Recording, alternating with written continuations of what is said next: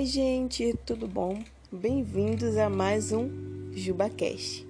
Então, é, eu faz um tempo que eu não gravo podcasts. Todos os que vieram antes desse eu gravei tudo de uma vez, praticamente. E eu também queria agradecer a todos os meus amigos que ouvem o podcast, que dão suas opiniões. Eu me sinto extremamente amada quando meus amigos fazem isso, minha família. E também quero agradecer a todos aqueles que compartilham o podcast e me ajudam neste trabalho. Bom, é, eu estava fazendo aqui um propósito que eu estou fazendo, que é sem Netflix. E esse propósito consiste em, na hora que eu provavelmente assistir a Netflix, eu pego e vou ler a Bíblia. E Deus tem trabalhado muitas coisas no meu coração nessas últimas semanas e no dia de ontem, eu fui antes de ontem, eu falei: Deus, me dê uma palavra para eu gravar mais podcast, para as pessoas ouvirem, porque eu quero falar aquilo que vem do teu coração, né? Eu não quero falar simplesmente algo vazio e que não vá tocar as outras pessoas.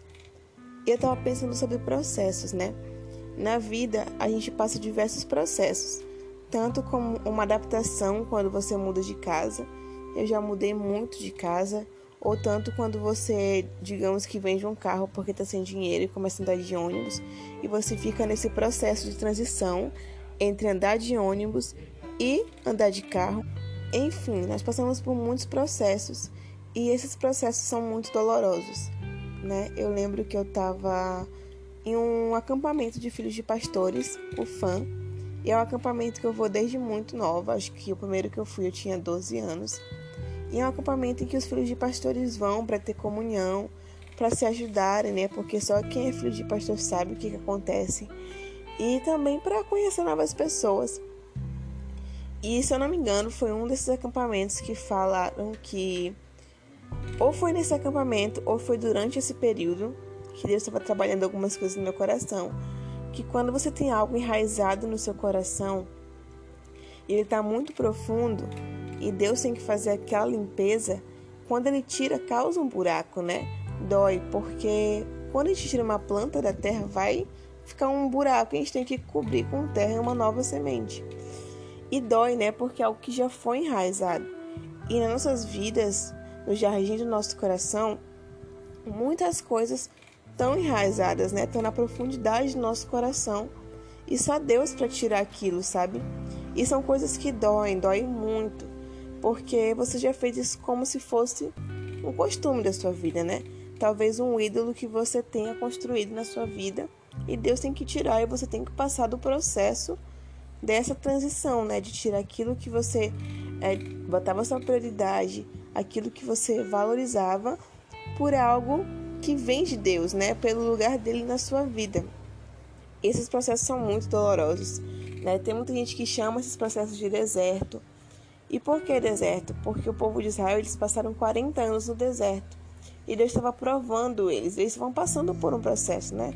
Eles ficaram no Egito por um tanto de anos e aí Deus libertou eles. Eles passaram 40 anos no deserto, né?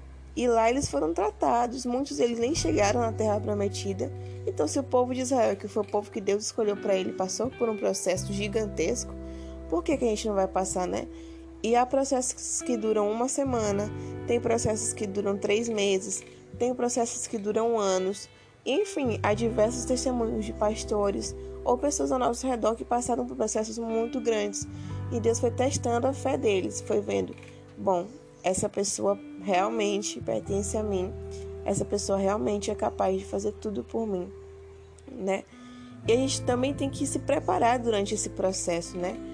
tem que buscar mais a Deus, porque a gente está passando por um momento de dificuldade. Então a gente tem que falar para Deus: olha, me ajuda, mostrar nossas dificuldades, né?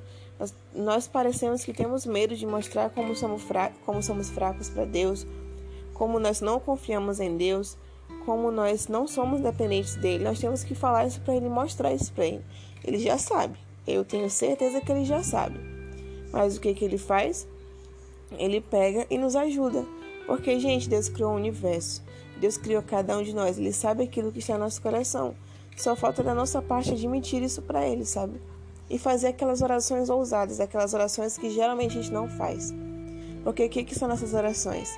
São, nossa, Senhor Deus, muito obrigada por esse dia, pela minha família, pelos meus amigos e pelo alimento. Mas e aquela oração que te deixa vulnerável? E aquela oração de verdade que você fala meu Deus, eu sou fraco, eu sou pecador, eu erro nessa parte, eu preciso de ajuda nisso, eu sou um miserável. Enfim, as orações que você mostra realmente quem você é.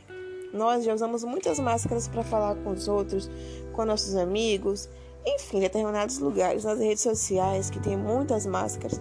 E por quê? Que a gente não fala que nós somos de verdade para Deus, né? Que a nossa vida é uma série de fingimentos. Nós fingimos ser muitas coisas que nós não somos. E a gente não pode fazer nossa relação com Deus mais um fingimento da nossa lista de fingimentos, né?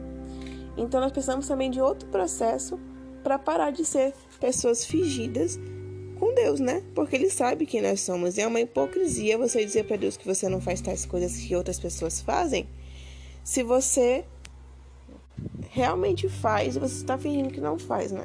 Tem muita gente que se taxa de o espiritual porque lê a Bíblia, porque ora, porque não sei o quê, sendo que tem pessoas que têm dificuldades, elas são vulneráveis com Deus.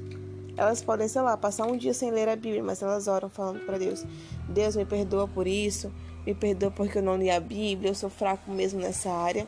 E também como é bom a gente falar para as pessoas que estão ao nosso redor, nossos discipuladores, nossa família, enfim, alguém que você confie de verdade, para falar que você está passando por, um, por esse processo e ele junto contigo vai orar com você, né? Vai te dar uma cobertura espiritual, vai orar pela sua vida. E como é isso importante, né? Então, que a gente saiba passar por processos que Deus nos coloca ou que nós mesmos às vezes nos colocamos para melhorar e para ser mais parecidos com Cristo. Amém?